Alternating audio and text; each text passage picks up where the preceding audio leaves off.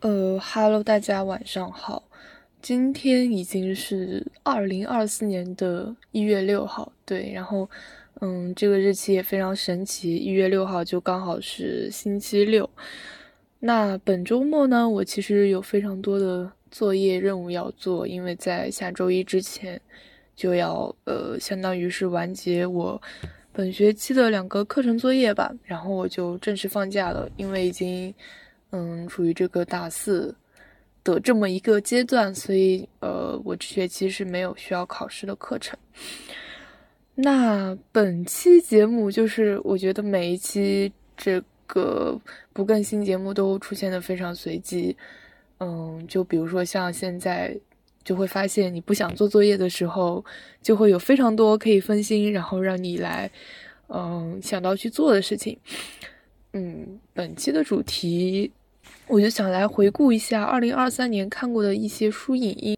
其实这个选题吧，我本来是想在 二三年的年末，就是十二月份的时候来做。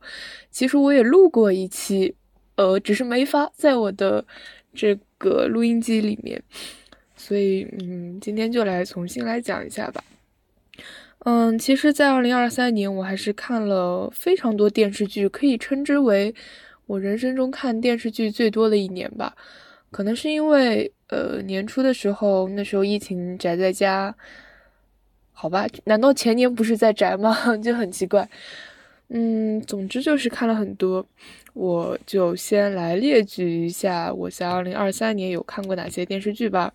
那呃，他们分别是，嗯，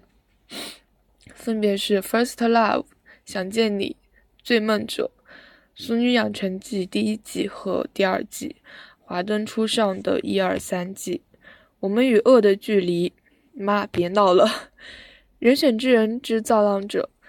大豆田永久子与三名前夫，《泡沫之夏》，《花样男子》日本版第一季，《花样男子》日本版第二季，《零点五的男人》，想见你第二刷，此时此刻。嗯，那电影的话，其实没有看多少，分别是《想见你》《阳光普照》《刻在我心底的名字》范宝德《花束般的恋爱》，又是花样男子。嗯，本日公休六弄咖啡馆给十九岁的我自己。关于我和鬼变成家人这件事，那些年我们一起追过的女孩，怪胎，他爱上了我的谎，何者？然后书的话，竟然只看了三本，那他们分别是《窄门》。不吃鸡蛋的人和基本美，呃，好吧，念完一遍就感觉这个年终总结已经结束了，完全不知道要从哪说起。嗯，其实二零二三年关于看着的这些内容，主要都是围绕着这个，呃，应该算是。围绕着明星或者偶像来开展的，比如说，因为在二零二三年年初这个《想见你》大电影的 上映，然后使得我这个不知道为什么在二零年从来没有听过《想见你》这部电视剧的我，就突然被在二零二三年的时候被安利到了，然后当时就是在家的时候有去，呃，看了电视剧，然后还赶着正在《想见你》上映的时候去电影院看了他的电影。呃，就因为就正因如此吧，然后就对嗯台湾的这位演员徐光汉 非常感兴趣，所以整个二零二三年好像都在看他关于他的这个呃电影啊电视剧之类的，哦，这就让我想到我其实，在二零二二年的时候也看过比较多的。好像也看了几个电视剧和电影，那当时是比较喜欢日本的男明星佐藤健，所以那个时候就基本上刷了他所有的电视剧和电影，就很神奇。因为回想起来，我其实是不是一个很喜欢看电影的人，然后我好像好像已经很呃，好像我去电影院的频率就基本上是一年一次。嗯，越长大就越越越不愿意去电影院看电影了，就觉得很怪，好吧。呃，总之这个也很难说。其次就是，我觉得二零二三年在这个观影之上，呃，比较明显的一个特点就是，可能看了百分之八十九十都是台剧，或者是台湾那边的电影。原因也很简单啊，因为当时，呃，不是当时了，就是去年的时候有在喜欢台湾的男明星，所以这个，嗯，显而易见的。就是这样。那在呃众多电影电视剧，我觉得这个总结是不是应该聊一下我最喜欢或者最不喜欢的？但好像因为看的都有点久远了，因为不知不觉一年就过去了，然后回想起来好像很难说 我当时是什么感受。嗯，那嗯嗯，影视作品在看的时候都给人比较深刻的感受吧。然后比如说像《俗女养成记》这个两季长的长度，然后看的时候好像就是。嗯，感受非常多，尤其是我觉得在第二季的时候，像那个陈嘉玲生小孩和他过伴侣之间关系那一趴，感觉印象非常深刻。我觉得最后几集我都是在泪水中度过的。嗯，那当然，在二零二三的电视剧中，我觉得斩获我泪水最多的，嗯，还是当之无愧是《First Love》。因为我本身就是一个非常容易跟电视剧里面的这个爱情故事产生共鸣的人，就是无论如何都非常能 get 到他们为什么会很痛苦，然后为什么挣扎在其中，就哪怕这个，就哪怕这个好像离所有人的生活都很远，然后也能 get 到。所以当时看《First Love》的时候就。好像每一集都在哭，然后我还好像还发了很多条动态，让大家都不理解我，然后就就嘲笑我，嘲笑我痛哭的表情，太过分了。嗯，还有觉得就是在悬疑上比较精彩的，可能就是《华灯初上》。嗯，三部剧看起来就是非常过瘾，呃，很精彩。然后同理也是《追梦者》也是这样。那《追梦者》我感觉就有一种嗯高开低走的感觉，好吧？那其他的。像呃下半年看的一些人选之人与造浪者，嗯，这部好像好像大陆好像不能播，呃，总之就是大家各显神通去看吧，我觉得还蛮有意思。然后好像呃印象比较深刻的就是花样男子，因为花样男子它其实算是偶像剧，然后。国内翻拍《流星花园》，然后他其实什么韩国、台湾、大陆就是应该拍过很多版，然后我看的是日版，就是松本润、小栗旬，呃，当时看的时候就觉得，哎，就是完全已经就感觉上了年纪，就完全不能 get 到在这种嗯言情偶像剧中这个男一号的位置了，就同理于《泡沫之夏》不能 get，好吧，《泡沫之夏》不好同理，就同理于明若晓溪不能 get。木流冰，然后长大了以后就觉得分界彻就是是全世界最好的男二。嗯，当然就在看《花样男子》的时候就觉得小栗旬，呃，饰演的男二就是实在太好了。我觉得这一部剧就是从男女主的角度来看，它就是一个 happy ending；但是从这个男主哦男二和女主的角度来看，就是绝佳的 B E 美学。嗯，称赞他。那好像进入到八月份以后，就基本上没有看完整看过电视剧了，因为开学了。嗯，在十一月份的时候有看这个噱头颇大的台湾电视剧《此时此刻》，当时我就记得，就是大家全都全网都在哦，好吧，这个全网应该是我的。我的社交圈吧，大家都在讨论这个小 S 和吴康仁，呃，就很多人好像是冲着他们俩的剧情去看的。但是，呃，虽然我觉得这个他们都是我比较喜欢的演员，但是在这个此时此刻里面，我觉得最无聊，然后最抓马的就是他们俩演那一集。唉，就是怎么说，就是那一集就演的太太尴尬了，然后也不知道为什么小 S 一说话就有一种。嗯，那种播音主持腔的感觉，呃，特别奇怪。但是此时此刻，怎么说，还确实还是我比较喜欢的题材吧，因为它每一期都很短，就基本上四十分钟、四五十分钟左右，能讲一个嗯完整的有来龙去脉、前后左右的这么一个爱情情感小短片，呃，还挺有意思的，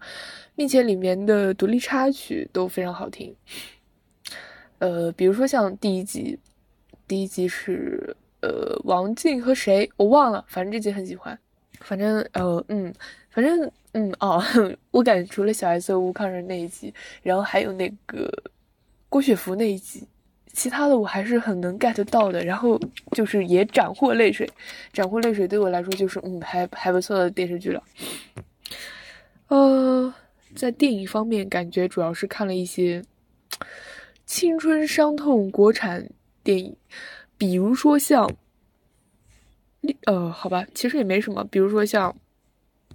那些年我们一起追过的女孩，我觉得非常诡异。为什么会去看？是因为就是一直以来都很喜欢侯志坚，很喜欢雷光夏，然后他们刚好有为这个那些年我们一起追过的女孩就做一些插曲，而且那几首音乐是我二零二二年最喜欢的，呃，应该算最喜欢的，最喜欢的，呃，反正就是网易云那个最喜欢里面就有那几首，所以。呃，在二零二三年想要看电影的时候，就想到，哎，这不得高低不得看一下，所以就有看，嗯，但是果然还是不太能理解呢，嗯嗯，那在二零二三年看的电影里面，说实话，我看电影实在太少了，实在是不想说，但我个人比较喜欢的就是《怪胎》，然后它是那个林柏宏和。好吧，又忘了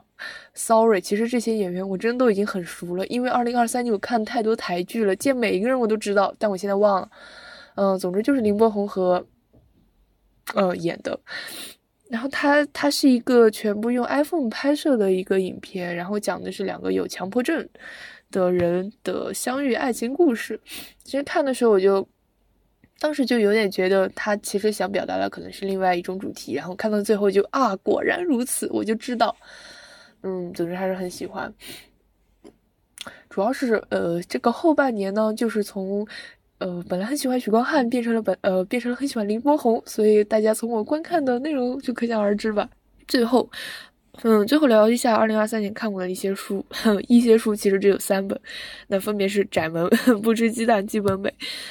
呃，其实这个展文我已经完全不记得了。然后不吃鸡蛋的人和基本美，感觉还可以聊一两句。然后这两本书我都觉得太好了。就其实这两本书我在二二年就已经读过一遍了。然后那个时候就，呃，没感觉。然后都是从多抓鱼上买的。